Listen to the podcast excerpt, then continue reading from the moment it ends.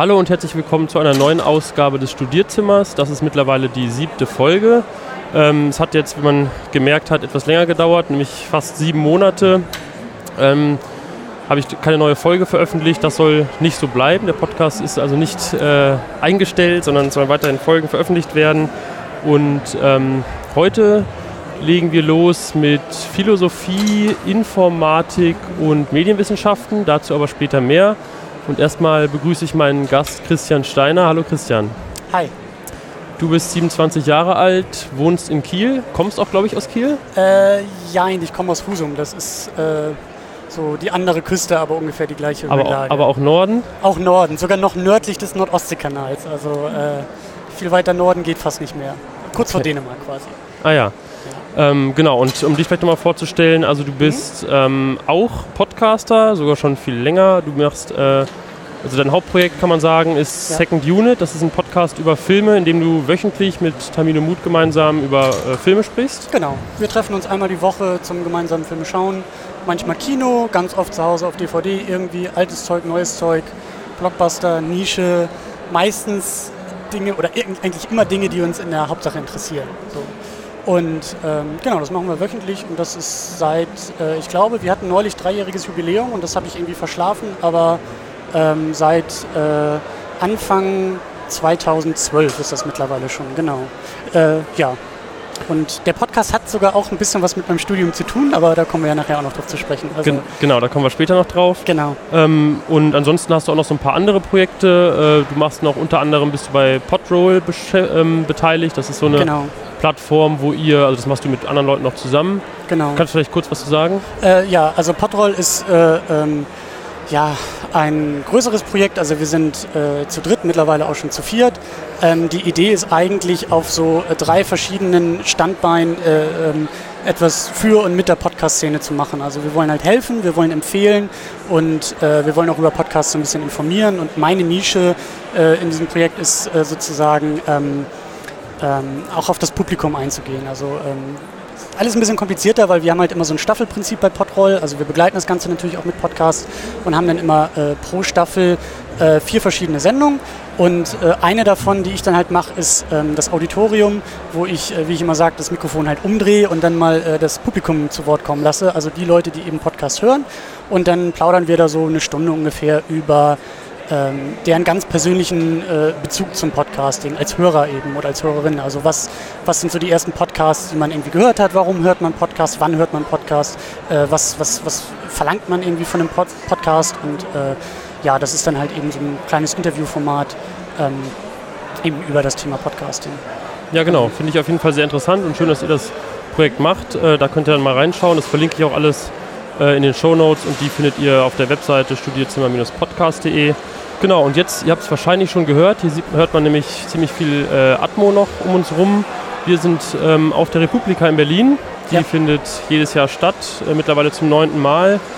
Und ähm, genau, befinden uns jetzt hier gerade in so einem äh, Bereich, in so einem Durchgangsbereich sogar. Ähm, und es ist jetzt der zweite Tag.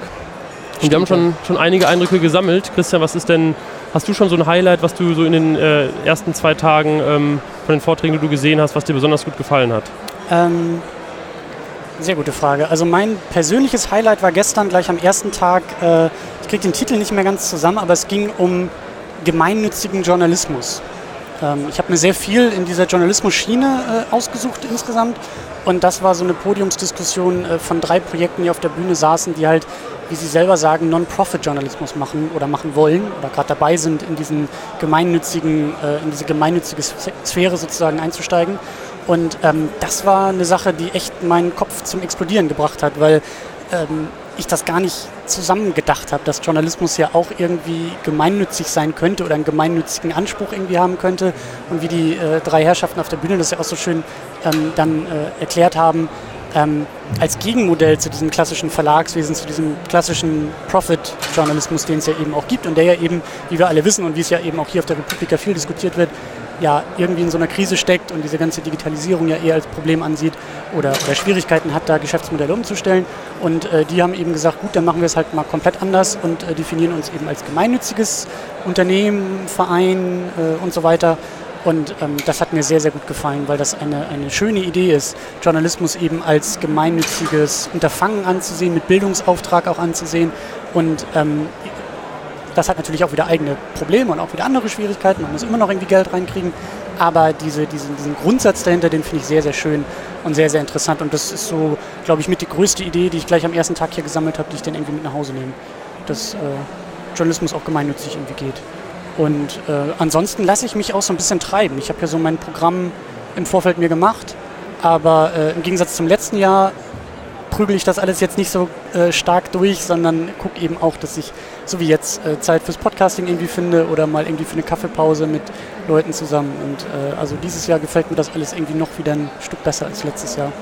Ja, äh, achso, was ich vielleicht ähm, eben auch vergessen habe, ich habe jetzt so vorausgesetzt, dass jeder mit dem Namen Republika was anfangen kann. Das kann ich ja noch kurz mal erklären. Also Republika ist wie gesagt seit neun Jahren eine äh, Konferenz, die in Berlin stattfindet und es geht so grob um, also es geht um Internetthemen, es geht um, mhm. hat angefangen so als Bloggerkonferenz. Äh, mittlerweile sind also ja, Blogger, äh, Podcaster, generell medienschaffende Leute äh, vor Ort, die eben das Internet nutzen und deswegen ist mittlerweile eben auch viel ähm, im Bereich Journalismus äh, vorhanden. Ähm, genau, also sehr vielseitig, aber eben immer so mit dem Fokus auf Internet und neue Strategien entwickeln, genau. Genau, ja. Gut, dann ähm, haben wir geklärt, wo wir sind und dann können wir jetzt mal ins Thema einsteigen. Wir wollen ja hier bei Studierzimmer über Studiengänge und Unithemen reden und du studierst oder hast von Anfang an in Kiel studiert, genauer mhm. gesagt an der Christian-Albrechts-Universität zu Kiel. Ja. Und ähm, äh, ja, das habe ich äh, nur zwei Fakten. Äh, das ist die einzige Volluniversität in Schleswig-Holstein. Volluniversität bedeutet, dass sie eben ein sehr großes ähm, Angebot ähm, oder Spektrum an ähm, Studienfächern hat. Das, heißt, das ist dann meistens eben die Geisteswissenschaften, ähm, Medizin, äh, also Medizin, äh, Mathematik und Naturwissenschaften, also einfach ja. so ein großes Spektrum. Ja, ja. Ich glaube, wir haben in Flensburg irgendwie noch eine Universität und in Lübeck und ich glaube, äh, Flensburg ist mehr so für, für Lehramtsstudiengänge so im Fokus und ich weiß gar nicht, was in Lübeck so genau geht, aber das stimmt. In Kiel äh, haben wir eben diese, diese Volluniversität. Ich glaube, wir sind auf, auf dem Papier 25.000 Studierende mittlerweile. Ähm, ja, genau. Genau, und du hast, ähm, das kann ich jetzt schon mal vorweg sagen, zur Einordnung, du hast erst ähm, den Bachelor studiert, ähm, das war Philosophie und Informatik. Genau. Und jetzt hast du den Master ähm, gemacht, Philosophie und Medienwissenschaften ja. und hast jetzt gerade ähm, die äh, Masterarbeit geschrieben und wartest jetzt irgendwie noch ein, zwei Wochen, bis du sie dann zur Kontrolle einreichst sozusagen. Genau, also sie ist, sie ist geschrieben, der Text ist da, der wird jetzt gerade, während wir hier sprechen, hoffentlich äh, vom Bekannten- und Freundeskreis kritisch gegengelesen und auf Rechtschreibfehler und alles Mögliche kontrolliert. Und in rund, also jetzt zur Aufnahme in rund zwei Wochen ähm, wird das Ding abgegeben und dann ist erste Phase oder zweite Phase meines Studiums, mal gucken, wie es noch hingeht. Auf jeden Fall ist dann erstmal was ziemlich Großes vorbei, glaube ich, ja. Mhm. Genau. Genau, aber dann können wir jetzt nochmal zurückspringen an den Anfang des Studiums. Ja, ähm, sehr gerne. Genau, den Bachelor. Also äh, vielleicht kannst du erstmal was dazu sagen, wie du überhaupt dazu gekommen bist, das zu studieren, mhm. die, die, Fächerkombination und ähm, was vielleicht auch so dein, ja, also wie du auch überhaupt erstmal drauf gestoßen bist. Also gab es nach der Schule irgendwie irgendwas, was dich darauf gestoßen hat oder ja, wie bist du dazu gekommen? Ähm, Puh, also ich bin raus aus dem Abi gegangen und habe äh, imaginär den Bildungseinrichtungen unseres Landes den Stinkefinger gezeigt und habe gesagt, ich will nie wieder sowas machen. Ich war froh, dass ich dieses Abi irgendwie in der Tasche hatte. Ich war froh, dass ich irgendwie durch war mit dieser, mit dieser Lebensphase, wenn man das mal so nennen will. Und ähm, dachte, jetzt geht's raus in die Welt, in die Arbeitswelt. Und äh, ich habe den Umweg gemacht damals, das war, also Abi habe ich 2007 gemacht und äh, dann war ja noch die Verpflichtung Zivildienst oder Wehrdienst. Und ich habe mich halt sehr bewusst für den Zivildienst entschieden und habe dann äh, sozusagen so Pflegeassistenz im Altenheim gemacht, habe das neun Monate als Zivildienstleistender gemacht und dann nochmal drei Monate als, als Minijob hinterhergeschoben und habe irgendwie schon nach zwei, drei Monaten gemerkt, puh, äh, dieses Arbeiten, das ist auch, ähm, das ist zwar interessant und spannend und toll, man hat Geld, aber irgendwie fehlt mir da was. Und ähm, dann habe ich äh, durch Zufall einen Bekannten in Hamburg besucht ähm, weil ich da äh, einen Tag lang bei der Industrie- und Handelskammer so ein Bewerbertraining gemacht habe. Also auch schon Bewerbung geschrieben auf so Berufsfelder, äh, in die ich gerne wollte. Und dann haben wir auch so äh, Bewerbungstests halt so ein bisschen durchgespielt und Bewerbungsgespräche geführt. Und es war so ein bisschen von der Handelskammer eigentlich eine schöne Sache, äh, so ein bisschen ja anleiten äh, zum Bewerben. Und das, haben wir, das habe ich da gemacht und ich bin da irgendwie sehr demotiviert rausgegangen, weil ich gemerkt habe, das fühlt sich alles irgendwie nicht richtig an. Und äh, bin dann auf einen Kaffee zu einem Kumpel, der halt eben dann äh, zu der Zeit äh, bei der Zeit Online da irgendwie in der, in der äh, äh, Programmierung da in der Abteilung irgendwie saß und habe dann da mal Hallo gesagt und äh, auf einen Kaffee halt getroffen und der hat mich dann irgendwie gleich, hab dann auch erzählt von Erlebnissen und die ganze Redaktion, die da irgendwie saß, die, die ganzen Programmierer, die haben dann auch alle gesagt, ja dann studier doch, mach doch irgendwie was mit Studium und dieser Bekannte hat eben auch Philosophie studiert und ist aber trotzdem als Programmierer irgendwie da gelandet. Und das fand ich auch sehr spannend. Und er hat dann auch erzählt, dass er ähm, wohl Philosophie, glaube ich, und auch Literaturwissenschaft oder so gemacht hat im Studium, aber dann irgendwie so über Umwege auch viel programmiert hat im Studium und da sozusagen dann den Sprung in die Arbeitswelt mitgeschafft hat. Also gar nicht mit diesem Hauptkernfach oder so, was er gemacht hat, sondern eher mit so Nebenkompetenzen. Und das fand ich sehr, sehr spannend und auch überhaupt irgendwie diese, diese Idee. Philosophie und Informatik waren auch zu der Zeit und sind eigentlich immer noch, deswegen sitze ich auch irgendwie hier auf der Republika, äh, das, das sind irgendwie beides Felder, die mich stark interessiert haben ähm, auch schon in der Schule eigentlich und auch so vom Typ her. Und dann bin ich halt sozusagen aus Hamburg äh, wieder nach Hause gefahren mit, der, mit dem Wissen, ich will jetzt nicht in die Arbeitswelt, ich will jetzt nicht irgendwie eine Ausbildung machen, sondern ich will studieren und dann sogar diese beiden Fächer. Und dann bin ich auch sofort irgendwie zum, zum Arbeitsamt damals ja noch gegangen, weil ich gute Erfahrungen in der Schule mit Berufsberatung gemacht habe. Da hatte mich in der Schulzeit auch ein, ein Berufsberater dann betreut und ich hatte da irgendwie auch so zwischendurch mal so Fantasien, dass ich Japanologie studieren würde, weil ich so ein Japan-Fan war in der Zeit. Aber ich wusste halt, dass ich bei dem Herrn sehr gut aufgehoben bin und bin dann hin und habe gesagt, hey, diese beiden Fächer, was kannst du mir da anbieten? Am besten nicht zu weit weg aus Schleswig-Holstein, weil ich damals eben noch äh, nahe irgendwie auch äh, zu Hause bleiben wollte. Und äh, dann waren es halt die Möglichkeiten Kiel oder Hamburg. Hamburg hatte mich dann eben nicht genommen, weil der NC in einem Jahr in Philosophie so krass gestiegen ist, dass das halt nicht geklappt hat mit meinem so gerade eben guten Abi. Und dann ist es halt Kiel geworden. Das waren beides zulassungsfreie Fächer und ich glaube, das sind sie heute sogar noch. Ähm, das heißt, du kannst halt einfach dich einschreiben, du musst dich da gar nicht erst bewerben. Und ähm, dann ging eben im Herbst 2008, also im Wintersemester 2008, 2009, glaube ich, ging dann mein Studium los. Diese beiden Fächer im Bachelor. Genau. Okay, ähm, schon mal interessant, wie du dann darauf gestoßen bist. Ähm, jetzt vielleicht mal im Detail zu Philosophie. Mhm. Das ist ja so ein Fach, ähm, also ich selbst würde nicht sagen, dass ich mir so viel darunter vorstellen kann und vor allem ist es, glaube ich, bei vielen so in den Köpfen so das, das typische Fach, wo man so denkt, was ist das jetzt genau und ja. ich weiß eigentlich gar nicht, worum es da geht. Und die reden viel und diskutieren, aber was machen die da überhaupt wirklich? Und ja. ähm, das wäre jetzt schon mal interessant von dir zu hören, äh, wo du es jetzt äh, einige Jahre studiert hast. Was, was macht dieses Fach eigentlich aus? Ähm, damals, als ich an die Uni gekommen bin, hatten wir auch so eine schöne Begrüßung von einem philosophischen Seminar. Irgendwie der Geschäftsführer des Seminars hat uns Philosophiestudierende dann auch in so einem äh, sehr überfüllten kleinen Raum begrüßt und äh, eben auch an der Uni und zum Studium begrüßt. Und der hat so was Schönes gesagt, was ich äh, sinngemäß noch im Kopf behalten habe, den genauen, äh, die genaue Aufteilung irgendwie nicht mehr. Aber der hat so schön zu uns gesagt, ja, erstmal herzlich willkommen und äh, viel, viel Glück, dass Sie sich für dieses Studium auch entschieden haben. Die Philosophie lehrt Ihnen zu reden, zu denken und zu schreiben.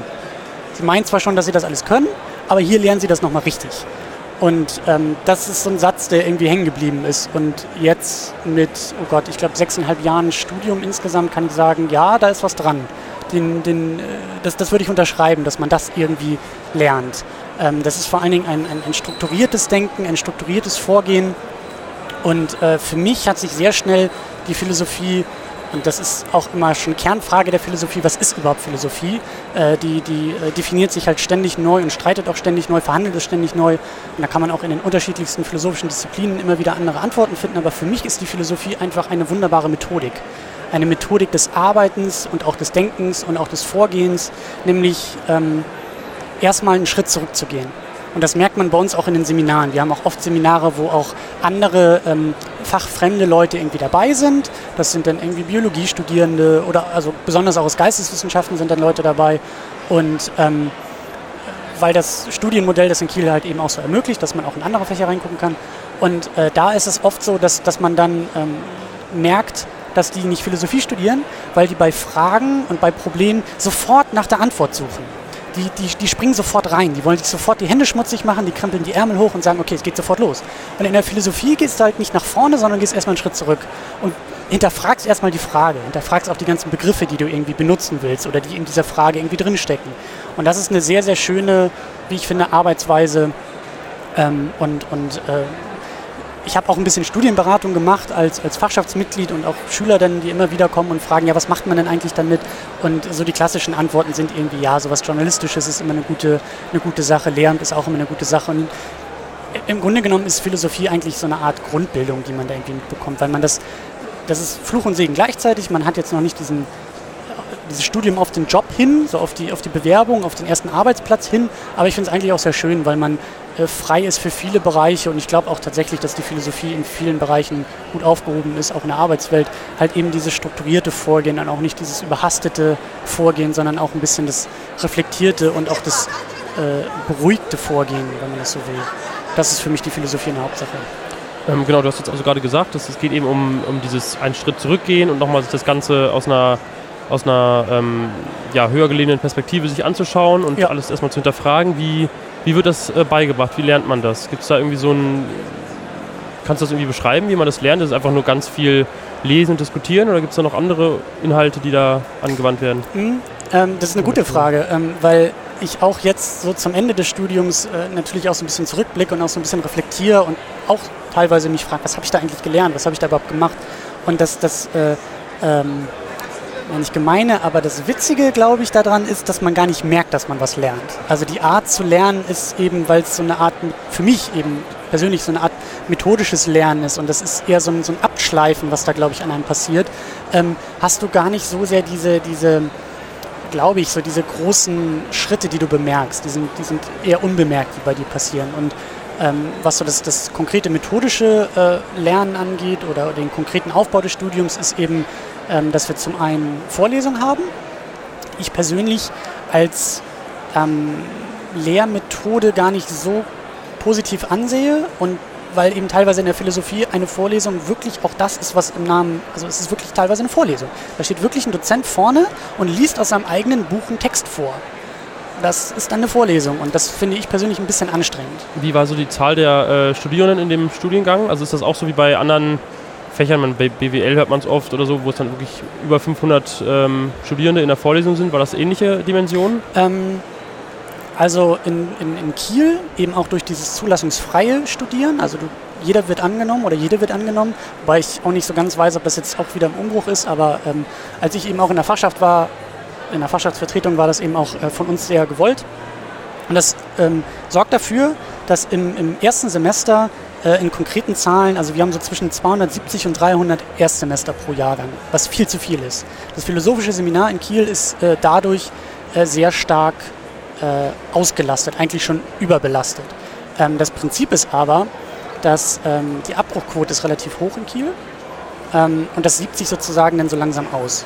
Und ein Punkt davon ist eben auch, dass dadurch, dass es zulassungsfrei ist, vieles erstmal anfangen noch gar nicht wissen, ob sie es wollen und vielleicht auch sogar schon im Vorfeld wissen, dass sie es gar nicht wollen, aber erstmal so ein zweites Fach auch irgendwie brauchen und, und erstmal so auf dem Papier auch teilweise nur Philosophie studieren, was ich aber auch gar nicht so schlimm finde.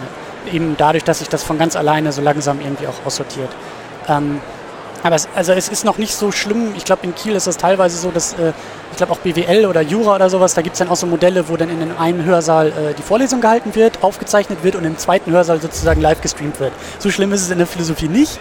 Äh, liegt vielleicht auch daran, dass wir alle so technikphob sind in der Philosophie, dass wir das vielleicht auch gar nicht hinkriegen könnten, technisch sowas auf die Beine zu stellen. Aber du hast tatsächlich am Anfang äh, oft überfüllte Hörsäle und, und äh, da gab es auch so ein schönes Erlebnis, wo dann irgendwie mal, ich glaube, das war sogar in meinem ersten Semester, ähm, äh, irgendwie Kritik der reinen Vernunft von Kant und auf einmal äh, äh, öffnet der Dozent irgendwie die Fragen äh, für die Studierenden und auf einmal brüllt es aus dem Flur eine Frage in den Hörsaal von wegen, ja, können wir nächste Woche nicht in einen größeren Saal umziehen, weil eben noch tatsächlich auf dem Flur vor dem Hörsaal versucht wurde, irgendwie was von der Vorlesung mitzukriegen. Ähm, aber ähm, ja, es ist, schon, es ist schon voll am Anfang, aber ähm, das siebt sich eben auch von alleine aus. Und das ist, ich finde, es ist okay. Ja. Du hast eben dann schon gesprochen, äh, davon gesprochen, dass es eben also zum einen eben die Vorlesung gibt, wie es wahrscheinlich in jedem Studiengang ja. vorkommt. Und zum anderen habt ihr sicherlich auch äh, einige Seminare. Genau. Ähm, ist da, wie ist das Verhältnis so von den beiden ähm, Methoden?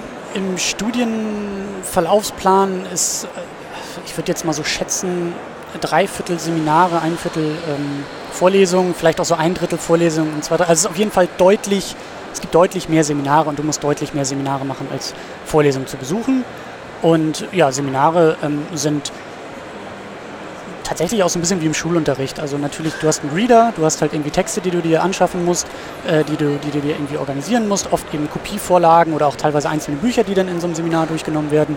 Und dann ist das halt so ein, ein äh, in, in der Hausaufgabe, den Text zu lesen und auch vorzubereiten, Fragen aufzuschreiben und der wird dann, der Text wird dann eben in der nächsten Sitzung besprochen und äh, in, einer, in, einem großen Seminar dann diskutiert. Ja. Genau, das, ich glaube, das sind sogar so mit die einzigen, also die beiden Formen sind eigentlich so die wichtigsten, die wir haben. Ich glaube sogar die einzigen, die wir haben. Kannst du ähm, vielleicht mal was zu, zum, zum Ablauf des Studiums, also während des Bachelors sagen? Also bei, mhm. bei Rechtswissenschaften, also Jura ist es ja, kann man ja so ein bisschen relativ einfach sagen. Meistens ist es so, man hat am Anfang erstmal die drei Hauptthemen, öffentliches Recht, äh, Zivilrecht mhm. und Strafrecht, die kauft man durch, da hat man irgendwie Zwischenprüfungen und dann mhm. wird das alles nochmal vertieft, dann macht man ein Staatsexamen. Also es ist relativ, ein relativ klarer und einfacher Aufbau. Ist das wie war das bei dir, so der, der Ablauf? Was für Themen werden da nach und nach äh, abgefrühstückt? Ja, also ähm, mein, meine eigene Erfahrung ist mittlerweile schon gar nicht mehr aktuell, weil wir eben so ein bisschen am Bachelor auch äh, rumgearbeitet haben äh, in Kiel und äh, der jetzt inhaltlich ein bisschen anders aussieht in, in, in der Philosophie. Aber ähm, das große Prinzip ist eigentlich immer noch da, dass wir äh, das Studium in Module aufgeteilt haben und ähm, äh, die Module halt thematisch aufgeteilt sind, auch so ein bisschen nach Disziplinen aufgeteilt sind. Du hast halt theoretische Philosophie, du hast praktische Philosophie und ja, das gibt es tatsächlich, obwohl man denkt, Philosophie ist immer theoretisch, aber es gibt so diese, diese Aufspaltung, also theoretische Philosophie als Beispiel ist dann sowas wie äh, Philosophie des Geistes, äh, äh, was ist Erkenntnis, wie denken wir und die praktische Philosophie ist dann zum Beispiel sowas wie politische Philosophie, was ist Gerechtigkeit, ähm, Ethik als, als gutes Beispiel. Und dann haben wir eben noch weitere Themen. Wir haben Kulturphilosophie, da haben wir auch einen sehr renommierten äh, äh, Professor bei uns in Kiel. Ähm, wir haben auch mittlerweile Technikphilosophie, wir haben Wissenschaftsphilosophie, wir haben mittlerweile auch einen sehr starken Schwerpunkt in Sachen Ethik, ähm, Umweltethik ähm, und äh, ich glaube auch so Konsumentenethik. Ähm, was haben wir noch? Ja, das sind, glaube ich, so die, die, die, großen Felder. Also wir hatten früher auch ein bisschen mehr Anthropologie, also die Frage, was ist der Mensch eigentlich? Äh, das ist jetzt ein bisschen weniger geworden, aber ähm, es ist in der Hauptsache in Module und Disziplinen aufgeteilt, Unterdisziplinen sozusagen. Und das Schöne in Kiel ist eben, ähm, dass du innerhalb der Module relativ große Wahlmöglichkeiten hast. Ähm, du hast zwar die Verpflichtung, diese Module zu belegen und auch in einer gewissen Reihenfolge, wobei du die auch noch ein bisschen umswitchen kannst, je nach deinem zweiten Studiengang, wie das irgendwie vielleicht passt. Aber das Schöne ist eben, dass du ganz oft innerhalb von Modulen so fünf Seminare hast, die, äh, bei denen du dich dann irgendwie so zurechtfinden kannst. Und dann kannst du auch mal aus einem äh, eigentlich eher praktisch orientierten Seminar mit deiner Hausarbeit, die du dann irgendwie einreißt als Seminarprüfung, kannst du versuchen, das Ganze vielleicht auch wieder ein bisschen theoretischer aufzuziehen, wenn das eher so dein Geschmack ist. Ähm, also du hast zwar starke Vorgaben, aber innerhalb der Vorgaben hast du große Wahlmöglichkeiten. Und das ist eigentlich auch sehr, sehr schön gemacht. Ähm, bei diesen Themenfeldern, die du jetzt gerade genannt hast, also theoretische, praktische Philosophie, Technik, Wissenschaft, Ethik, mhm. muss man die, äh, was, was, für Wahlmöglichkeiten hat man dann da? Ähm, ich, habe den Studienverlaufsplan leider nicht mehr ganz so konkret im Kopf, aber du, du hast halt, ähm, ähm ich glaube, du hast so insgesamt neun Module war das bei mir damals noch im ganzen Bachelor. Du hast die ersten vier, glaube ich, im ersten Jahr gehabt, dann hast du die zweiten vier im zweiten Jahr und im letzten Jahr hast du dann das letzte große Modul, das neunte Modul irgendwie belegt. Ähm, die, die, die Obereinteilungen sind relativ grob, eben theoretisch praktisch, das weiß ich noch, und, und äh, die Untereinteilungen sind dann noch ein bisschen feiner. Also sowas wie Technikphilosophie ist dann vielleicht eher in der, muss ich jetzt auch äh, spekulieren, aber das, das könntest du eher noch in den anderen Disziplinen noch so ein bisschen unterordnen. Und was auch sehr schön ist, dass eben ganz oft die einzelnen Seminare, ähm, die angeboten werden, auch oft in mehrere Module passen. Das passt dann auch mal für die Erstsemester, das passt aber auch mal für die höheren Semester im Bachelor. Oder die höheren Semester im Bachelor sitzen auch zusammen mit Mastern äh, in, in, einem Seminar, sodass du da auch so ein bisschen Austausch dann irgendwie hast. Und ähm, oder du kannst halt eben auch ein Thema, weil die Seminare dann ja wirklich sehr konkret sind, äh, die kannst du halt eben auch unterschiedlich ausfüllen. Also so ein Seminar zur, zum, was hatte ich denn, zur Technikphilosophie, das war glaube ich dann eher so äh, 20. Jahrhundert haben wir uns glaube ich angeguckt ähm, oder auch Beginn 20. Jahrhundert, da kannst du viel draus machen. Du kannst dann sagen, okay, das ist einerseits Anthropologie, weil es ja auch immer irgendwie um den Menschen geht, wie verhält sich der Mensch mit Technik, wie reagiert der Mensch auf Technik. Das kannst du aber auch als ethisches äh, äh, als ja, ethische Veranstaltung irgendwie aufziehen, also Technikethik irgendwie mit einfließen lassen. Ähm, so hast du halt immer Möglichkeiten, mehrere Module mit einer Veranstaltung abzudecken und äh, die, die konkrete Entscheidung als Student ist dann sozusagen mit deiner Abschlussarbeit, die du dann für ein Modul anmeldest und dann kannst du sa eben sagen, okay, das ist jetzt, äh, diese Veranstaltung ist jetzt für dieses Modul meine, meine Abschlussarbeit, also meine, meine ähm, Hausarbeit oder so und dann bestehst du in diesem Modul dann äh, dieses Seminar, diese Prüfung. Und das heißt also, ihr habt, ähm, schreibt sehr viele Hausarbeiten in dem Ja. Studium. Also Ja, das ist äh, generell sehr schriftlich. Wie gesagt, mit Vorbehalt, das ist jetzt aktuell vielleicht alles wieder ein bisschen anders, weil das alles auch ein bisschen reformiert wurde und, und äh, wir da auch versucht haben, eben mehr Möglichkeiten anzubieten. Aber prinzipiell ist das sehr schriftlich orientiert. Du hast halt Hausarbeiten, das sind, ähm, also ich sollte vielleicht anders anfangen. Du hast als allererstes im ersten Studienjahr in Philosophie ist es erstmal unbenotet in Kiel, was auch sehr schön ist. So erleichterst du den Studierenden den Einstieg noch ein bisschen mehr. Du bist halt nicht gleich irgendwie mit Noten abgestraft oder so, sondern du hast ein bisschen Möglichkeit auch zu wachsen. Ähm, und dann gibt es halt im ersten Jahr sogenannte Take-Home-Klausuren, heißt es bei uns. Das ist eine in Anführungszeichen geleitete Hausarbeit. Also da gibt es dann konkret ein, zwei Fragen, äh, die dann äh, vom, vom Dozierenden irgendwie gestellt werden, äh, auf, auf Text bezogen, auf das Buch, was man dann im Seminar irgendwie gelesen hat. Ähm, und dann muss man halt in schriftlicher Form diese Fragen beantworten. Und äh, die Hausarbeit, die dann im, in späteren Semestern ähm, diese Take-Home-Klausur ersetzt, äh, die ist dann ja sozusagen ähnlich aufgebaut. Oder, oder das Prinzip ist ähnlich. Es ist halt nur mehr Text, den du dann irgendwie schreibst. Und diese Fragestellung musst du dir selber suchen. Du bist dann gefordert zu sagen, okay, was interessiert mich jetzt an dem Text? Was halte ich für relevant in diesem philosophischen Werk oder in dieser Strömung oder so? Und ähm, das sind eigentlich so die wichtigsten. Wir haben auch ein bisschen Referate, das gibt es dann auch. Und wir haben sowohl im Bachelor als auch im Master jeweils einmal eine mündliche Prüfung. Das ist dann auch zu äh, konkreter philosophischer Literatur, die man auch selber auswählt, mit einem Dozenten dann zusammen vorher abspricht, dass man dann diese Werke, meistens zwei Werke irgendwie bespricht. Und dann äh, äh, bespricht man die halt in einer mündlichen Prüfung dann mit einem Dozenten und einem Beisitzer oder Beisitzerin, halbe Stunde und dann ist das so eine kleine mündliche Prüfung. Vielleicht auch nochmal so eine allgemeinere Frage zur Philosophie. Du hast Mhm. ähm, ähm, vorhin schon mal Kant angesprochen, da so ein, ist ein Philosoph, richtig? Ja. Gut. Äh, nicht, dass ich da noch, äh, da bewege ich mich sonst auch auf Glatteis, weil ich mich da nicht so gut auskenne. Genau, ähm, also den, den, den Namen kennt auf jeden Fall jeder wahrscheinlich. Ähm, aber wie ist das in der Philosophie? Gibt es da so wenig, so ein paar wenige Koryphäen sozusagen, die, über die man ständig, also deren Texte man ständig liest, oder gibt es da auch viel, was man so gar nicht kennt und ist es gar nicht so konzentriert auf wenige Personen? Beides. Okay? Ähm, Erläuter bitte. Ja, ähm, es ist tatsächlich so. Du hast in der Philosophie äh, berühmte und große Namen, über die du mehr oder weniger auch im Studium stolperst. Ähm, Antike ist halt auch immer ganz groß bei uns und hat mir zum Beispiel auch gut gefallen. Platon, Aristoteles, wenn man irgendwie sieht, wie vor zweieinhalbtausend Jahren hier in Europa schon gedacht wurde, äh, dann, dann, also mir sind da oft irgendwie die Augen aus dem Kopf gefallen, dass ich dachte, okay, das sind so originelle Gedanken, die ich manchmal mit mir rumtrage und dann siehst du, nee, das ist eigentlich schon seit Anbeginn irgendwie äh, äh, auch Europas jetzt hier auf der Republika so, äh, das ist irgendwie schon immer da gewesen, dieser Gedanke. Ähm, aber also du hast halt schon, in der Philosophie ist es auch generell so und auch in Kiel, ähm, es gibt immer wieder diese, diese Diskussion, was ist eigentlich der philosophische Kanon? Was muss man eigentlich irgendwie äh, beherrschen? Was muss man gelesen haben? Was muss man auch irgendwie lehren an der Uni? Aber gleichzeitig äh, gibt es da keine, keine Standardwerke, die irgendwie durchgenommen werden müssen. Und auch als Student schafft man das äh, oder entwickelt man auch im Laufe des Studiums Präferenzen. Man merkt auch, welche, welche Themen, welche Autoren liegen mir eher. Ähm, was interessiert mich mehr und dann kann man eben auch durch die erwähnten äh, Auswahlmöglichkeiten innerhalb dieser Module auch eben so ein bisschen selber Schwerpunkte setzen im Studium. Dass man eben sagt, okay, dieser Kant ist zwar alles schön und gut, aber das ist gar nichts für mich. Äh, vielleicht kommt man mal nicht drum herum, was dazu zu machen, aber man kann es halt eben sehr stark einklammern und wenn man Glück hat, kommt man eben vielleicht auch mal komplett drum herum. Ähm, es ist aber auch generell so in der Philosophie und auch eben so in Kiel, dass du ähm, ähm, ich glaube, wenig sozusagen auswendig lernst im, im Laufe des Studiums, sondern eher einordnen kannst. So, ich weiß jetzt auch nicht, ich könnte Kant jetzt, glaube ich, auch nur schwer äh, zitieren oder, oder jetzt irgendwie so, ich meine, gut, Kritik der reinen Vernunft, so ein paar große Werke kenne ich auch, aber ähm, es ist, ich, ich weiß ungefähr, wofür er steht. So, und darum, darum geht es dann eigentlich eher.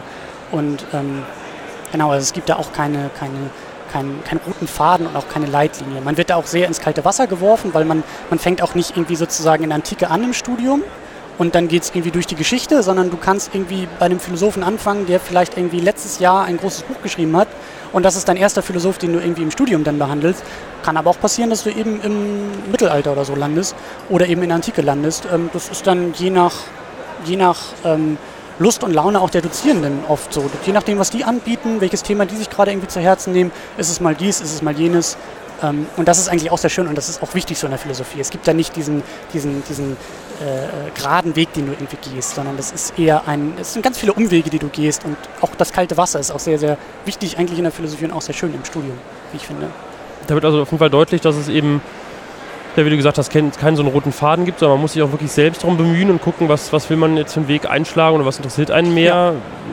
Ist das, also ich meine, der Bachelor an sich wird ja immer wieder die Kritik geübt, dass es äh, immer verschulter wird und das ist ja, hört sich ja bei den Inhalten jetzt äh, auch ein bisschen schwierig kombinierbar an. Also ich meine, irgendwie irgendein Fach, wo man vielleicht, wo es wirklich darum geht, sich einen bestimmten ähm, Satz an Informationen, an, an, an Können anzueignen, damit man irgendwie in einem bestimmten Bereich arbeiten kann, ist ja was anderes als so ein philosophisches Fach, wo man eben wirklich ähm, ja, sich viele Gedanken machen muss, würdest du sagen, also du hast natürlich den Vergleich nicht, aber trotzdem würdest du sagen, dass es zu kurz kam, irgendwie, dass man doch zu wenig Zeit hatte oder war das ähm, kein Problem? Im Bachelor? Im Bachelor jetzt.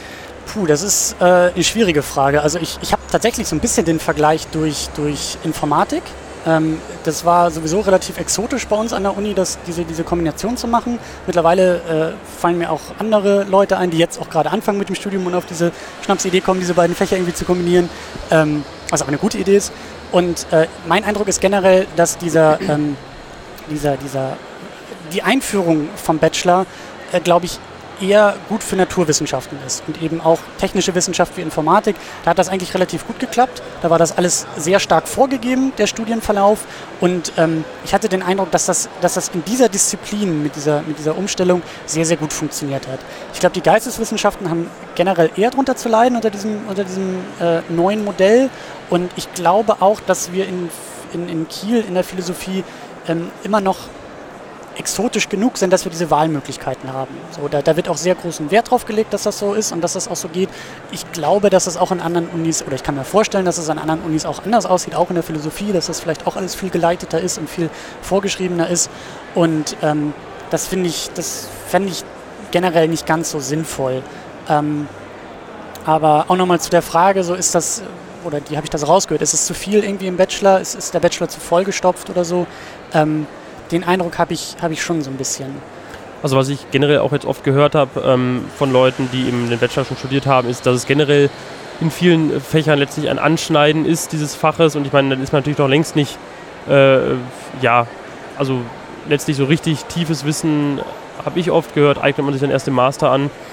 Ähm, das, ja, ja, weiß nicht, wie du das siehst. Ja, also auch in Philosophie würde ich, würde ich das auch unterschreiben. Also generell ist der Aufbau im Master, äh, spiegelt den Aufbau im, im, Bachelor in der Grundstruktur auch nochmal wieder. Man geht auch nochmal durch die meisten Disziplinen, durch diese meisten Obermodule irgendwie auch nochmal durch, natürlich vertiefender. Aber du hast auch oft äh, in, in, in, im Master dann ähm, kann ich aus eigener Erfahrung, das ist total schön, wenn du dann mal so ein Seminar mit acht Leuten oder so hast. Ähm, die Art und Weise, wie du denn da in Philosophie auch, auch debattieren kannst und auch in die Texte eintauchen kannst, ist natürlich viel, viel tiefer, als was im ersten Semester wirklich äh, vorkommen kann, ein Seminar in Anführungszeichen mit irgendwie 60 Leuten in einem Hörsaal halten zu müssen.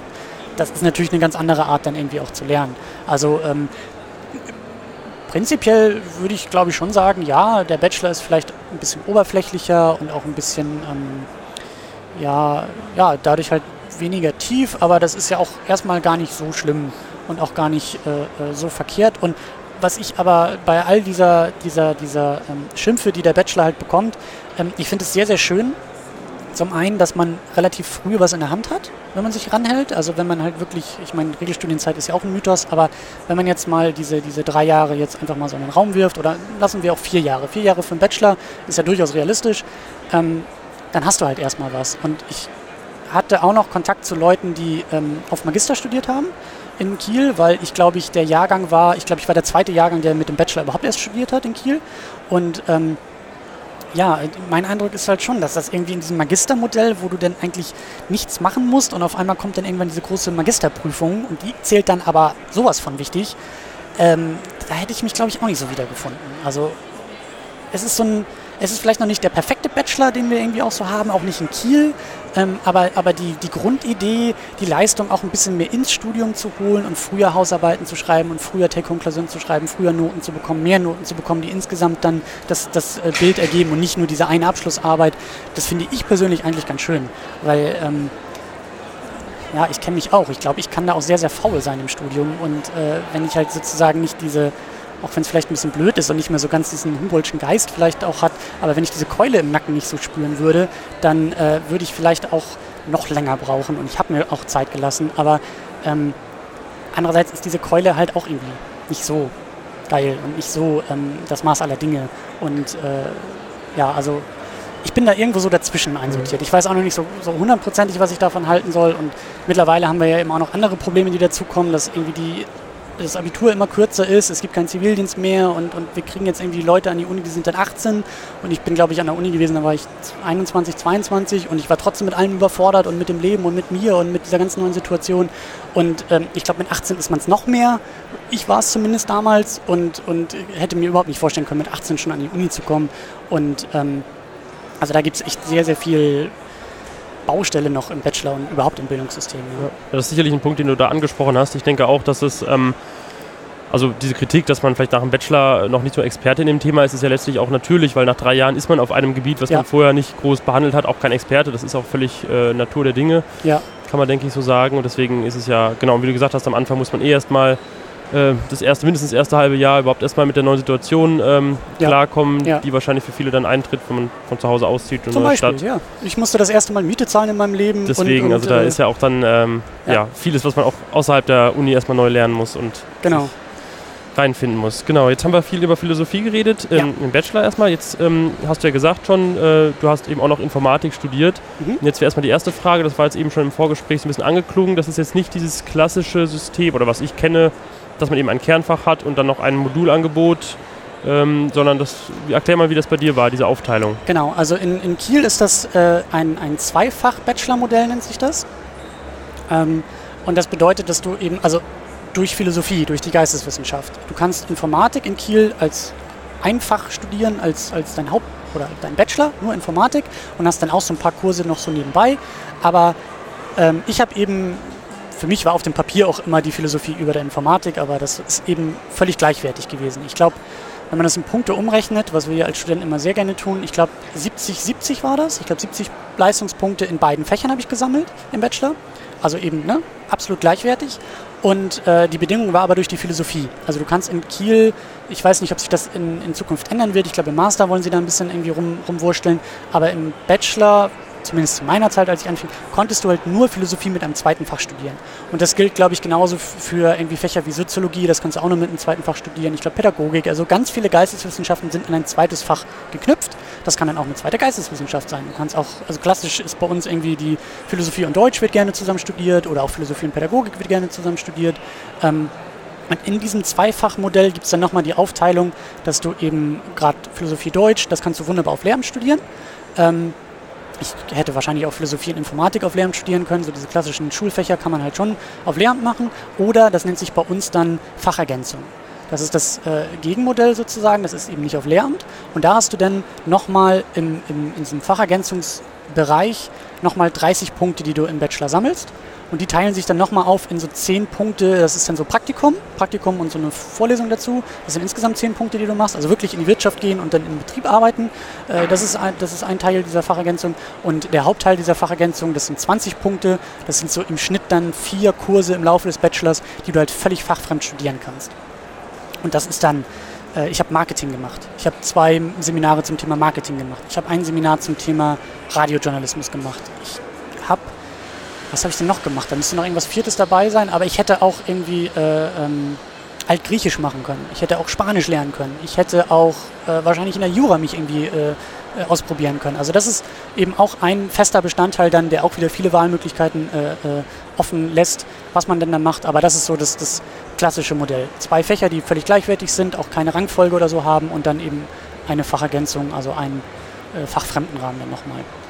Okay, also das heißt, du hast ähm, eben, um es nochmal zusammenzufassen, du hast eben diese zwei gleichwertigen ähm, Fächer gehabt und genau. dann eben noch verschiedene Zusatzangebote mit Praktikum und anderen Fächern, die du noch gemacht hast.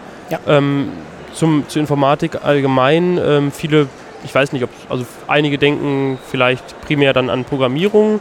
Mhm. Ähm, soweit ich weiß, ist Informatik erstmal sehr viel Mathematik und ähm, auch, ja, man setzt sich sozusagen erstmal grundlegend mit der Funktionsweise von Computern äh, und, und Rechnern auseinander. Aber also erklär du es mal. Gar nicht, also ähm, wie es bei dir war oder wie du das Da sind viele, viele richtige Stichworte da drin gewesen. Ähm, also wir haben auch programmiert, wir haben auch äh, zum Glück hatte ich als Zweifachstudent äh, nur eine Mathe-Vorlesung im, im, im, in diesem Zweifachmodell. Also ich, meine Kommilitonen, die damals halt eben nur Informatik studiert haben, die hatten dann halt echt äh, ihre, ich glaube, mindestens vier Semester Mathematik und das äh, hat auch vielen dann sozusagen an der Uni das Genick gebrochen, diese, diese blöde Mathematik. Und ich weiß auch, als ich angefangen habe zu studieren, äh, ist gleich das erste Semester, da gab es dann auch so eine, so eine, so eine ganz äh, neue Änderung. Ich bin an die Uni gekommen, hieß es ja, im vierten Semester machst du mal Mathe. Und dann dachte ich, okay, da habe ich ja noch genug Zeit. Und dann auf einmal so eine Woche später, noch bevor das Studium anfing, ach übrigens, wir müssen das jetzt doch im ersten Semester machen. Und dann sah wirklich mein erstes Semester sah aus so auf dem Papier ja gleichwertig, aber so in der Praxis hatte ich vielleicht 70 Prozent Informatik studiert und 30 Prozent Philosophie.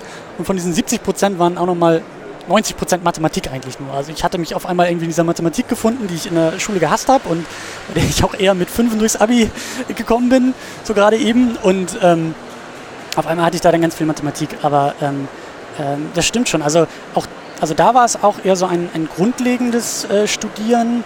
Ähm, dass du halt eher so Prinzipien von Programmiersprachen erstmal, bevor es wirklich konkret in Programmiersprachen ging, wir hatten zum Beispiel mit dieser, äh, ich glaube, das ist eine, ich weiß gar nicht, ist funktionale Programmiersprache, ich weiß nicht mehr. Auf jeden Fall haben wir mit Scheme angefangen.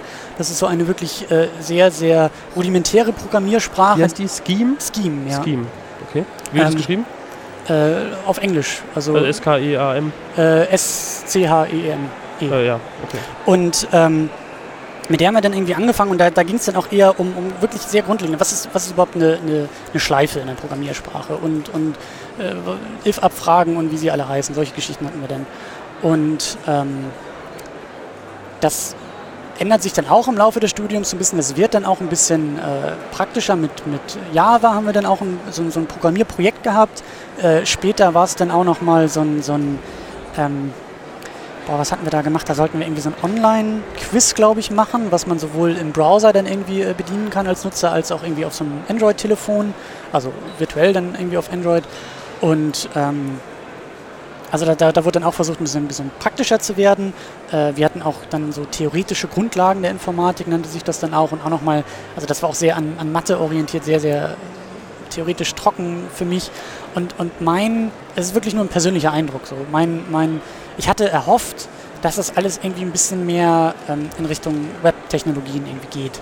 Und ähm, das war dann nicht so ganz meins, deswegen habe ich das dann auch im Master durch ein anderes Fach sozusagen ersetzt. Also kam so Webentwicklung wie, also jetzt HTML, CSS kam nicht so drin vor? Nee, nicht so wirklich. Und ähm, wie gesagt, das war alles eher so ein bisschen grundlegender, ein bisschen theoretischer und äh, das, das war auch ganz okay.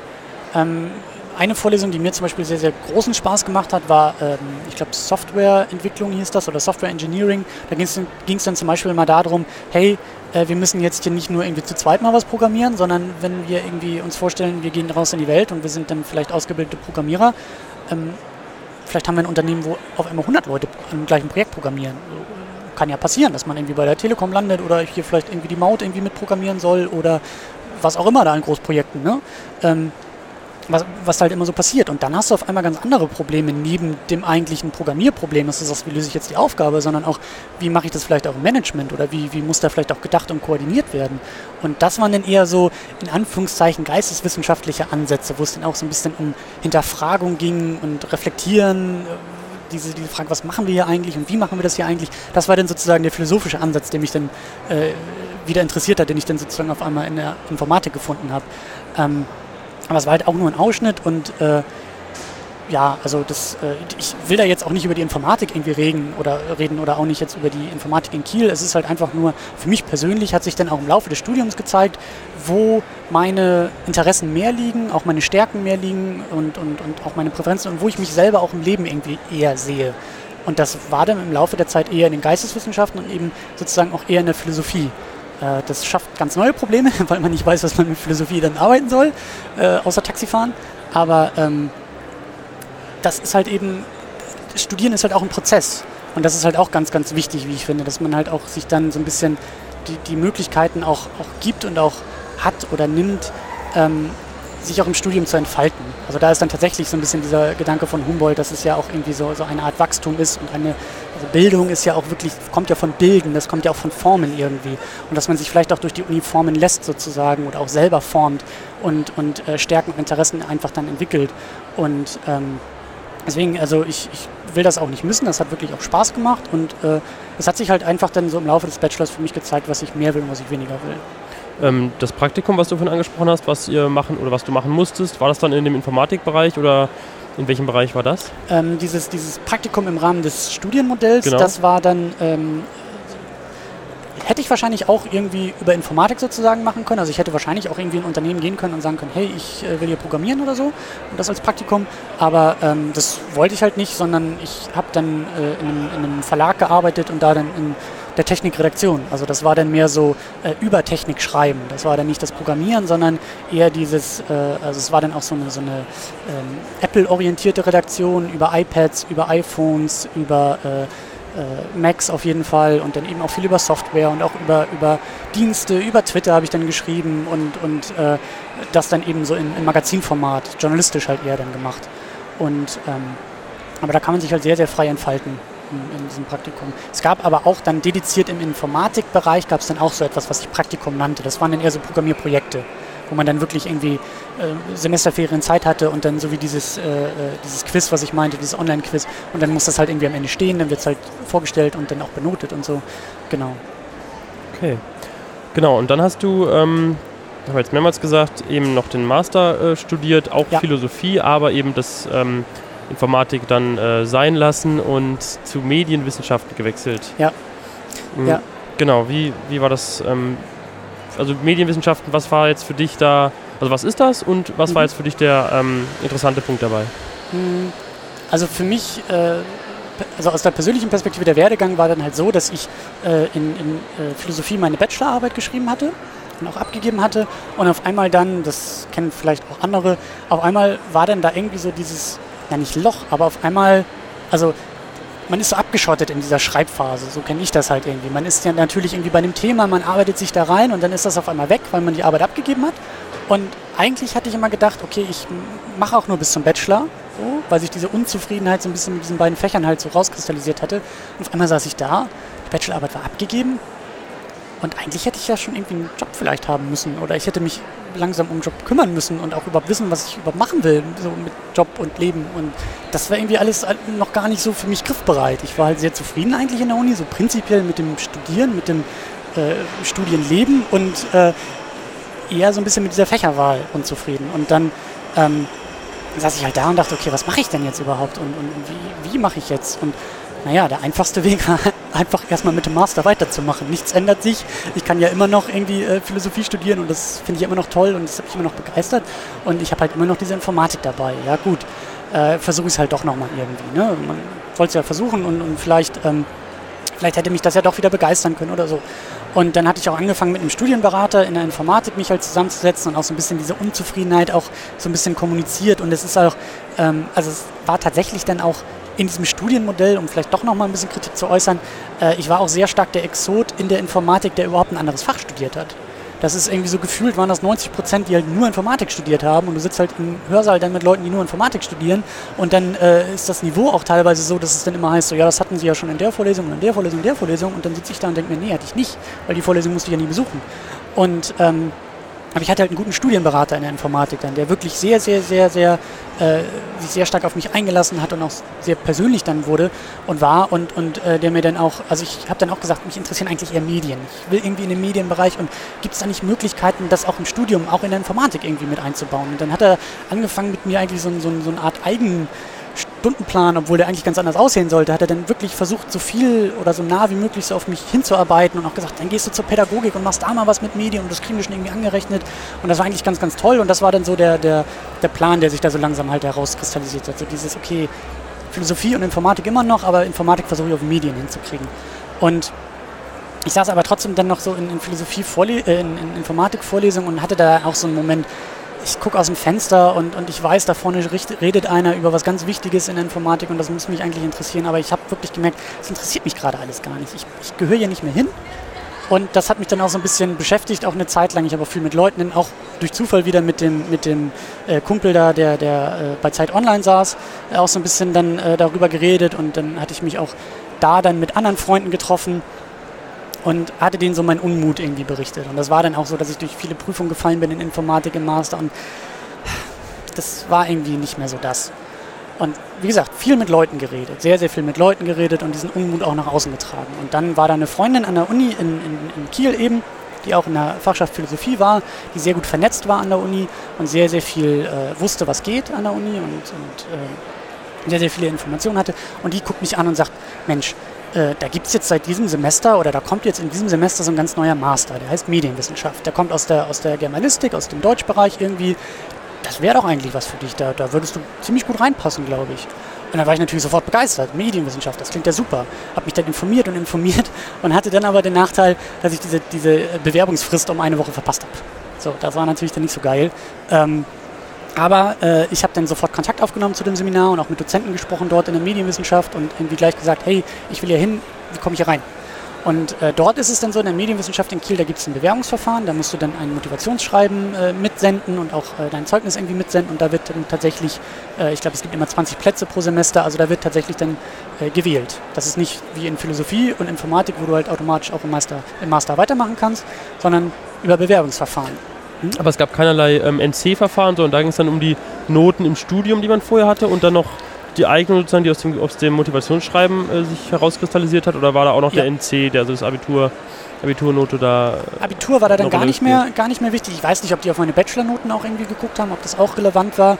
Aber ich habe dann ähm, vor allen Dingen äh, auch den persönlichen Kontakt zu dem Seminar gesucht. Also ich habe dann auch angefangen äh, und also ich glaube, ich habe am meisten über dieses Motivationsschreiben ähm, gepunktet ähm, weil auch mein Bachelor jetzt nicht so pralle war. Der war in Philosophie eigentlich schon ganz gut, aber dadurch, dass ich in Informatik halt nicht so gut war, hat sich der gesamte äh, NC oder die gesamte Note im Bachelor halt so ein bisschen, hat so einen Mittelwert gebildet, der jetzt auch nicht so pralle war.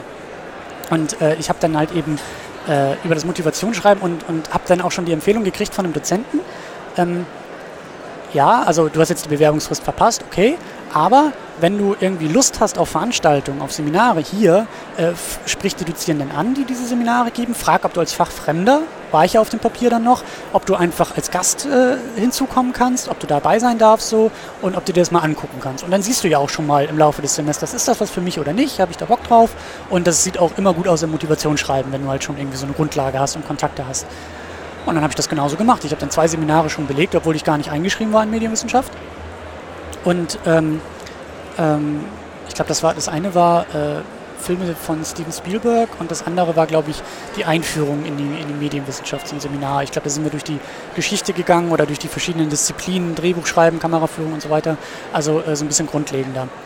Und ähm, deswegen äh, hatte ich ja eingangs gesagt, dass dieser Podcast, dieser, dieser Podcast, wo ich eben über Filme rede, äh, den habe ich natürlich auch in dieses Motivationsschreiben reingeschrieben und habe gesagt, hey, ich sitze hier irgendwie schon seit einem Jahr mit einem Kumpel und wir diskutieren jede Woche teilweise auch so ein bisschen philosophischer, grundlegender über Filme. Äh, mich interessiert das, mich reizt das. Und ich weiß nicht, ob der Dozent das irgendwie gesehen hat oder sich angehört hat, so, aber ich glaube schon, dass es eine gute Signalwirkung auch war. Und ähm, genau, dann habe ich halt eben dieses eine Semester äh, ähm, sozusagen als Gast teilgenommen und habe dann das Motivationsschreiben rausgeschickt. Und da war das halt eben, da hatte ich auch noch Glück, weil ähm, es dann so einen Fehler, glaube ich, irgendwie in der Prüfungsordnung oder im, im, Bewerbungsverfahren irgendwie gab, dass die halt tatsächlich zum Sommersemester sogar noch Leute nehmen mussten, weil sie das mal so ausgeschrieben hatten, aber gar nicht wollten. Und jetzt, seitdem ist es halt nur noch im Wintersemester möglich. Also ich hatte Glück, dass ich halt nur ein Semester warten musste, um da reinzukommen. Mit ganz viel Pech hätte ich auch zwei Semester warten müssen, also ein ganzes Jahr. Und da weiß ich nicht, ob ich das zum Beispiel gemacht hätte oder ob ich nicht gesagt hätte, okay, ein ganzes Jahr ist mir jetzt verschenkt, darauf zu warten, ob ich überhaupt reinkomme. Ähm, aber es war halt eben nur ein Semester und dann bin ich auch reingekommen. Ähm, genau. Deine Besuche, die du dann ähm, noch als Fachfremder gemacht hast äh, in diesen Vorlesungen, konnten die in irgendeiner Weise angerechnet werden, die Credits, oder war das einfach nur freiwillig für dich und du konntest es nicht anrechnen? Ähm, ich habe es nicht angerechnet. Ich weiß auch nicht, ob man das irgendwie hätte anrechnen können, aber ähm, mir hat das so viel Spaß gemacht und ich habe mich auch gleich vom ersten, von der ersten Sitzung an so viel beteiligt, dass ich gemerkt habe, okay, das fühlt sich hier gut an, das fühlt sich hier richtig an. Ähm, und dann auch im Studium. Also äh, ich habe dann, weil ich halt als ich reingewechselt bin in die Medienwissenschaft, hatte ich schon ein Jahr, hatte ich schon zwei Semester in Philosophie, Master studiert und bin dann eben bei äh, äh, Medienwissenschaft sozusagen bei Null angefangen. So, und dann eigentlich hätte ich auch das Studium verkürzen können und ganz viel Medienwissenschaft so machen können, dass ich das vielleicht in einem Jahr geschafft hätte und dann halt insgesamt zwei Jahre Master. Aber ich hatte mir eben dann auch gesagt, okay, ich nehme mir auch Zeit, ich lasse mir auch Zeit nochmal für diesen Medien Medienwissenschaftsmaster und studiere den dann auch in vier Semestern, sodass ich insgesamt sechs Semester Masterstudium habe oder hatte. Und dadurch habe ich dann auch ganz, ganz viel in Medienwissenschaft dann auch als eingeschriebener Student zusätzlich belegt, was ich gar nicht belegen musste und was ich auch nicht irgendwie anrechnen will oder so, sondern was mich einfach interessiert hat und äh, auch nochmal so ein bisschen den Horizont erweitert hat. Und ähm, ja, also ich habe da sehr, sehr viel Eigeninitiative einfach gezeigt. Dann. Nochmal zur Orientierung. Ähm, mhm. Hast du für den Bachelor hast du auch nicht in der Regelstudienzeit gemacht, nee. hast, sondern hast du auch länger gebraucht. Wie, viel lang, ja. wie lange hast du da gemacht? Ich habe sieben Semester für den Bachelor gebraucht. Mhm. Ähm, das war so ein bisschen ähm, tricky, weil ich, ähm, also das, das, das es lag so ein bisschen an mir, es lag ein bisschen an der Uni, würde ich sagen. Wenn man die Uni fragt, liegt es natürlich nur an mir, aber hm. wenn man mich fragt, es liegt irgendwie vielleicht auch an beiden. Aber das Ding war, dass ich eigentlich, ähm, ich glaube, bis zum fünften Semester in Regelstudienzeit auch war und das eigentlich so machen wollte, weil ich auch damals BAföG gekriegt habe. Wir alle wissen, die BAföG bekommen. Nach sechs Semestern ist eigentlich Schluss, es sei denn Schwangerschaft oder Krankheit oder sowas. Und ähm, das Ding war, dass auf einmal dann in Informatik eine Veranstaltung, die sonst, glaube ich, semesterbegleitend war, auf einmal in die Ferien gerutscht ist. Das war auch so ein praktisches Projekt, das eigentlich sonst semesterbegleitend passieren sollte. Auf einmal war es in den Ferien und ich hatte eigentlich die Ferien vorgesehen für mein Praktikum, also für das äh, Praktikum, was ja im Rahmen des Studiums sowieso passieren muss. Und dann saß ich halt da und dachte, hm, Mist, jetzt fehlt mir diese Praktikums, dieses Praktikumsfenster in, in, in den Semesterferien. Ähm, das heißt, ich brauche ein Semester länger. Das heißt, ich, ich brauche nochmal Semesterferien, um das Praktikum zu machen im Rahmen des Studiums. Und dann dachte ich mir, okay, das heißt, ich habe jetzt eigentlich, ich weiß gar nicht mehr genau, wo ich da war, aber auf einmal hatte ich halt eben so ein Semester mehr und brauchte, also auch Semester mehr, nicht nur Semesterferien, sondern auch äh, ein Semester mehr und eigentlich brauchte ich das Semester nicht. Und dann habe ich halt angefangen, das, was ich in einem Semester hätte schaffen können, auf zwei ausgedehnt, bisschen weniger Pensum und dann hatte ich auch Zeit für so Sachen wie Fachschaftsarbeit.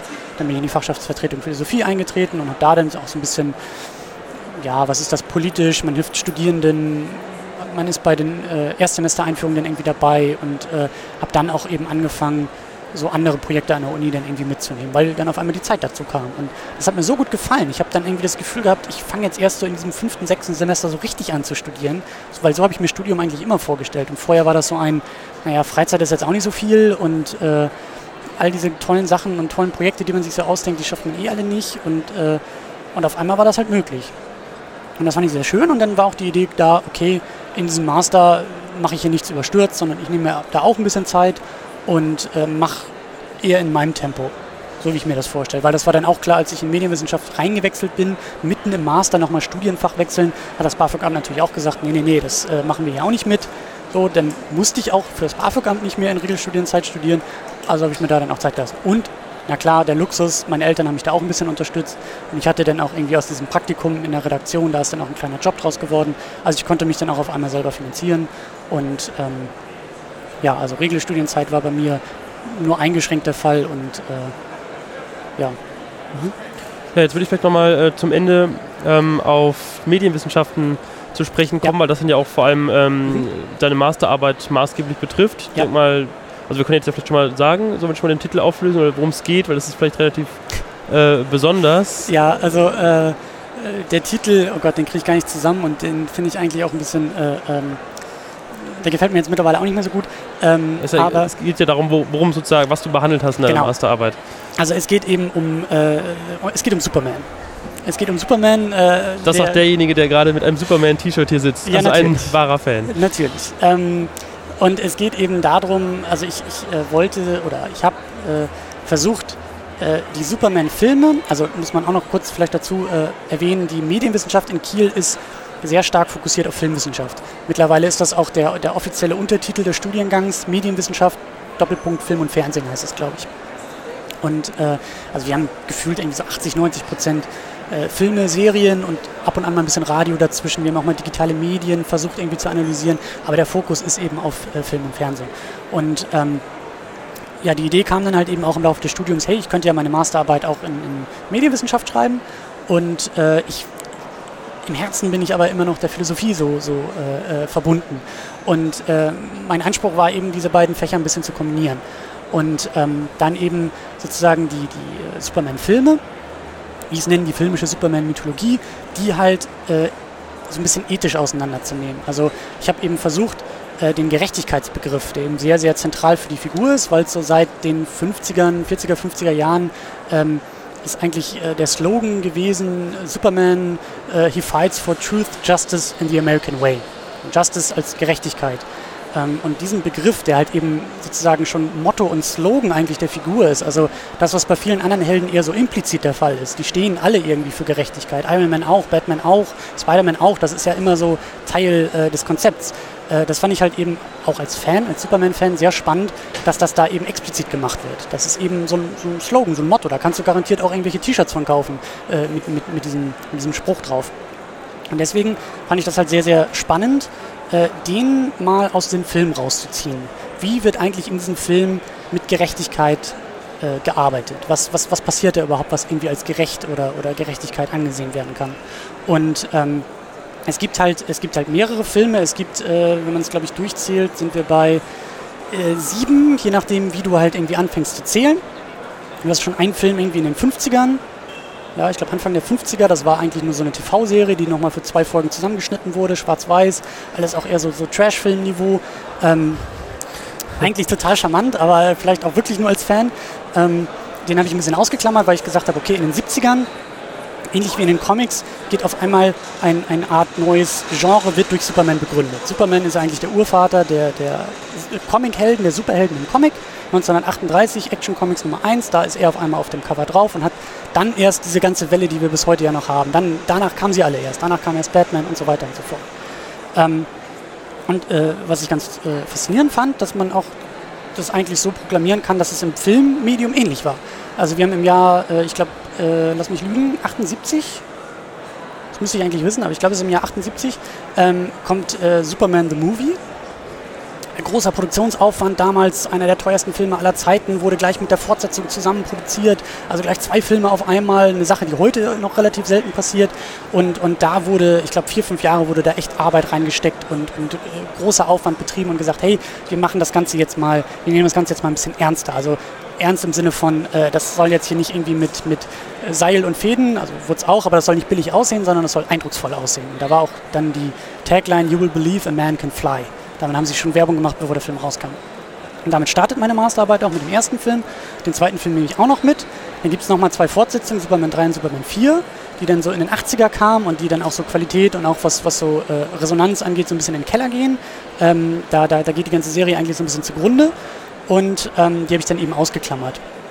Also ich habe zwei Filme Ende 70er und äh, im Jahr 80 mir angeschaut und dann eben zwei Filme äh, im Jahr, also einen im Jahr 2006 und jetzt im Jahr 2013. Im Jahr 2006 war Superman Returns, im Jahr 2013 Man of Steel.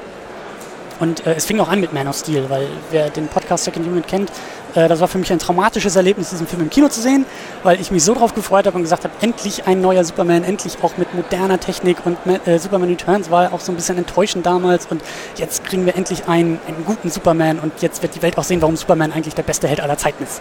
So, und das war aber nicht so. Der Film hat mich halt so aufgewühlt und aufgewurmt und ähm, ich hatte echt Schwierigkeiten, den irgendwie zu verstehen. Ich, habe einfach nicht verstanden, was ist da los? Was, also ich habe verstanden, was da passiert, aber ich war sehr verwirrt irgendwie dabei. Irgendwie hat sich das komisch angefühlt. Das hatte nichts mit Superman zu tun und ich konnte auch nicht sagen, warum und wieso und es war so ein komisches Gefühl. Und dieses komische Gefühl war dann die, die Grundidee zu sagen, okay, ich gucke mir jetzt mal diese Filme genauer an, analysiere die mal ein bisschen genauer, gucke mal mit diesem Gerechtigkeitsbegriff, was, was verhandeln die da eigentlich, was bauen die auf und wie bauen sie es auf und wie drücken sie es aus. Und äh, ja, und das habe ich dann in der, in der Masterarbeit. Und dann ist mir auch aufgefallen, hm, der 11. September 2001, die Anschläge in New York. Jetzt, ich habe jetzt irgendwie so zwei Filme, die vor diesen Anschlägen passierten und zwei, die danach passierten. Und mein Eindruck ist auch, dass diese Anschläge äh, sich auch auf die Filme irgendwie ausgewirkt haben und auch auf dieses ganze Konzept irgendwie von Gerechtigkeit und von Helden. Und irgendwie, irgendwie passiert da was nach dem 11. September. Eben auch in Hollywood, auch im Film. Und ähm, ja, das ist halt so die, die, äh, die Arbeit dann mehr oder weniger gewesen. Das heißt, ähm, deine Masterarbeit ist dann von der ähm, also war dann, war das rein medienwissenschaftlich? Du hast schon gesagt, du hast es kombiniert, aber ist es auf dem Papier, muss man da irgendwie angeben? Ist es jetzt nur, äh, es zählt nur für das Fach Medienwissenschaften und du hast Philosophieaspekte mit reingebracht oder ist das dann irgendwie auch kombiniert? Oder spielt das gar, keine, gar nicht so eine große Rolle bei der Masterarbeit? Ähm, ich glaube, das spielt gar nicht so die große Rolle. Also es, ist, äh, es, es, läuft schon über die Medienwissenschaft und ich, ich, will auch, dass man das als medienwissenschaftliche Arbeit irgendwie liest und versteht. Äh, ich habe aber als Zweitprüfer auf dem Papier eben jemanden aus dem philosophischen Seminar, ähm, der, der, der sozusagen den philosophischen Gehalt irgendwie so ein bisschen abklopfen soll. Und äh, also so habe ich das gelöst und das ist auch durchaus ähm, gang und gäbe in Kiel, dass, dass man das so macht, dass man, also ich... Äh, ähm, lass mich kurz überlegen, hatte das noch jemand gemacht? Nee, ich glaube nicht. Aber also auch im Bekanntenkreis, es gibt immer mal wieder Leute, die, die halt sowas ähnliches versuchen. Was weiß ich, wenn du vielleicht irgendwie sagst, hey, ich studiere Literaturwissenschaft und vielleicht irgendwie noch Englisch oder so dazu, ja, dann nehme ich irgendwie ein englisches äh, Werk, was ich irgendwie auseinandernehme oder ne, so.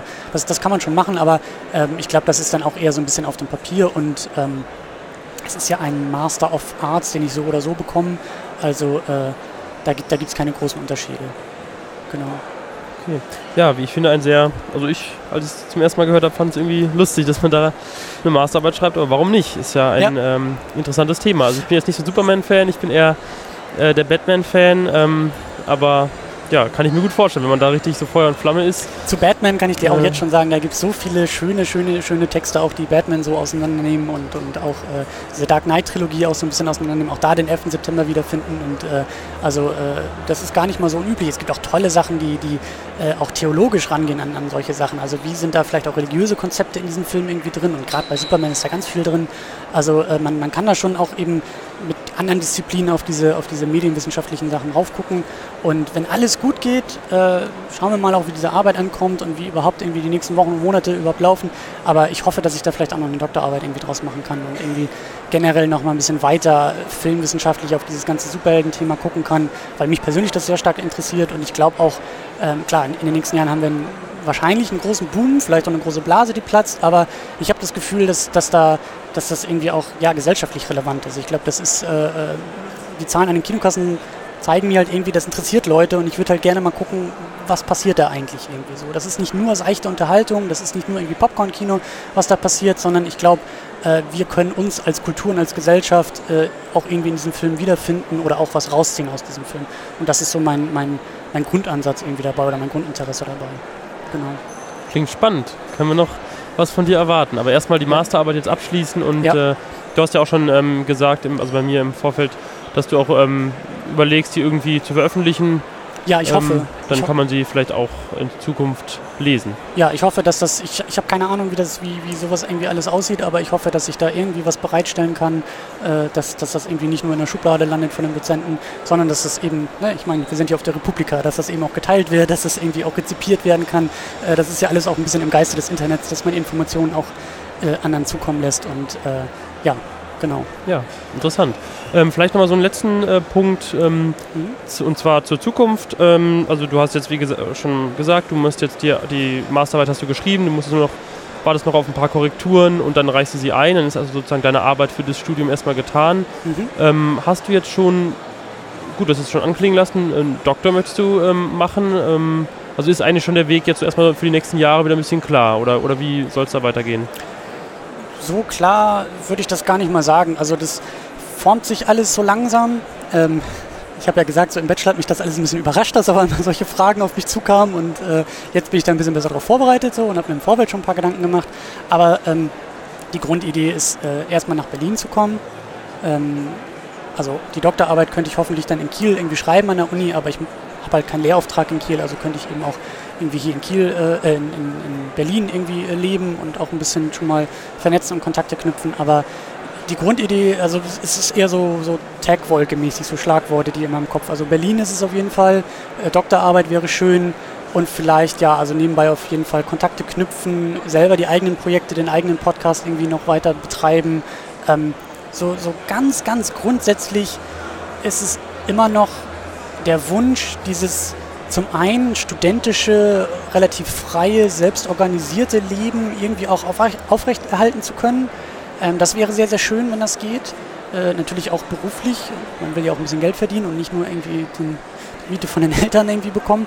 Also wenn das irgendwie möglich wäre, ähm, medial sowohl theoretisch als auch praktisch irgendwie zu arbeiten. Das würde mich auch freuen, wenn das beides geht. Äh, je nachdem, wie sich das nachher ausformuliert. Aber ich fände es halt schade, wenn ich vielleicht nur diese Dok in Anführungszeichen, also im Sinne von ausschließlich diese Doktorarbeit machen würde und dann irgendwie gar nicht mehr Zeit und den Kopf für andere äh, Geschichten, so wie die Republika oder eben auch Podcasts oder eben auch eigene Blogs oder so äh, frei hätte. Andererseits äh, würde mich das, glaube ich, auch nicht glücklich machen, nur in dieser praktischen Sphäre irgendwie zu sein und nur irgendwie zu publizieren und ja, so diesen wissenschaftlichen, äh, philosophischen, äh, reflektierenden Teil des Lebens, der, der das Studium auch irgendwie ist, wenn ich den verlieren würde. Also das sind eher so die, die groben äh, Wünsche und Hoffnungen, die momentan noch da sind. Aber erstmal äh, die Republika zu Ende bringen, nach Hause fahren, Arbeit abgeben, dann mal ordentlich ausschlafen und Urlaub. Das sind so die kurzfristigen, kurzfristigen Pläne, ja. Ja, hast du dir, denke ich, erstmal verdient nach der äh, Masterarbeit. Ja. Genau, ich hoffe, die Hörer haben jetzt einen besseren Eindruck, äh, besseres, besseren Überblick, was jetzt so ähm, Philosophie ausmacht und eben die beiden Fächer Informatik und Medienwissenschaften. Und eben, was da, glaube ich, das Gespräch jetzt wirklich äh, gut gezeigt hat, ist eben, dass man sehr gut kombinieren kann und überhaupt nicht so linear irgendwie einen Bereich wählen muss und dann da drin bleiben muss, sondern man hat eben wirklich Möglichkeiten, sich jederzeit neuen Dingen zu widmen und einfach auch zu machen, was einem wichtig ist. Das äh, würde ich so als, als Fazit, so als Abschluss äh, äh, auch eigentlich als wichtigsten Punkt irgendwie rausarbeiten. Also aus meinem Studiengang, aus meiner Erfahrung, das Studium wirklich als Wachstum anzusehen. Das hat auch damals ein Dozent mal zu uns gesagt in der, in der Vorlesung irgendwie, dass, dass er irgendwie so ganz off-topic wurde auf einmal und gesagt hat, ähm, äh, also gerade in der Philosophie sehen Sie dieses, also man ist in der Philosophie erstmal raus aus diesem ganzen, aus diesem Hamsterrad. Man muss jetzt nicht irgendwie den Job finden, äh, man, man, ist ja erstmal irgendwie aufgehoben. An der Uni, man studiert und man ist irgendwie erstmal angekommen. Aber gleichzeitig ist halt dieses Studium äh, in der Philosophie ganz besonders ein Wachstum. Man wächst erstmal als Persönlichkeit, man, man formt sich selbst irgendwie. Und das äh, ist für mich irgendwie das, das Schönste, so jetzt auch abschließend zum Studium. Und das würde ich Ihnen allen Leuten raten, die offen für sowas sind, die dann eben auch Unsicherheiten aushalten müssen in gewisser Weise, nämlich nicht zu wissen, was nachher der Job ist.